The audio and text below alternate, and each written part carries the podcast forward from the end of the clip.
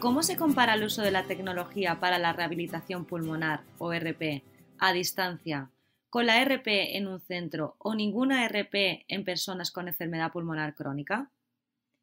Millones de personas presentan enfermedades respiratorias como la enfermedad pulmonar obstructiva crónica, la enfermedad pulmonar intersticial y las bronquiectasias. Y existen revisiones Cochrane de una amplia variedad de intervenciones que podrían ayudar, entre las que se incluyen medicamentos, dispositivos y terapias físicas. En enero del 2021 se sumó a estas revisiones una nueva revisión sobre los efectos de proporcionar rehabilitación pulmonar a distancia y en este podcast se habla sobre sus hallazgos. Este podcast ha sido traducido por Yasmín García y locutado por Monse León del Centro Cochrane Iberoamericano.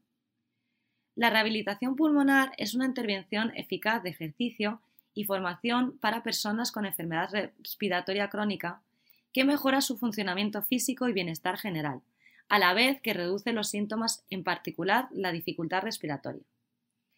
Tradicionalmente se proporciona de forma presencial y ambulatoria y en un hospital u un centro de atención médica. Sin embargo, relativamente pocas personas que se beneficiarían de la rehabilitación pulmonar asisten o completan un programa.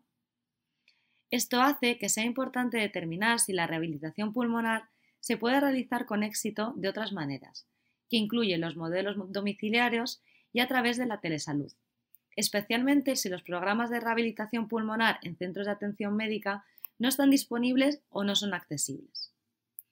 En esta revisión se ha investigado los efectos de la telerehabilitación, que es un dominio de la telesalud que brinda servicios de rehabilitación a distancia utilizando tecnologías de la información o la comunicación. Se evaluaron los programas de telerehabilitación que incluían entrenamiento con ejercicios para adultos con enfermedad respiratoria crónica estable mediante ensayos aleatorizados y ensayos clínicos controlados para comparar la intervención con la rehabilitación pulmonar tradicional en un centro o con ninguna rehabilitación.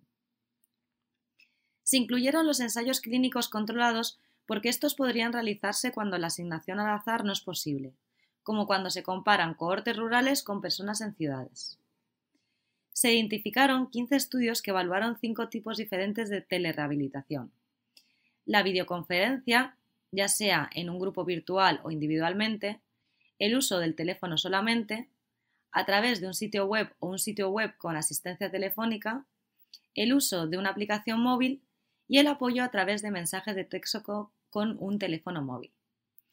Un total de poco más de 1.900 hombres y mujeres participaron en los estudios. Casi todos presentaban enfermedad pulmonar obstructiva crónica y tres de los estudios eran ensayos clínicos controlados. En los metaanálisis fue posible incluir los resultados de nueve ensayos aleatorizados.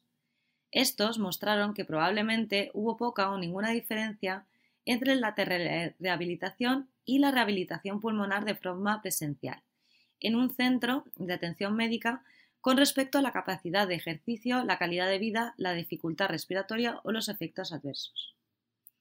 Los participantes tenían más probabilidades de completar un programa de telerehabilitación con una tasa de finalización del 93%, en comparación con el 70% de la rehabilitación realizada de forma presencial. En resumen, esta revisión indica que en personas con enfermedad respiratoria crónica, la telerehabilitación logra resultados similares a los de la rehabilitación pulmonar tradicional en un centro. Pero la certeza de la evidencia es limitada, debido al escaso número de estudios de diferentes modelos de telerehabilitación con relativamente pocos participantes. Si desea obtener más información sobre esta base de evidencia, la revisión está disponible en la biblioteca cochrane.com.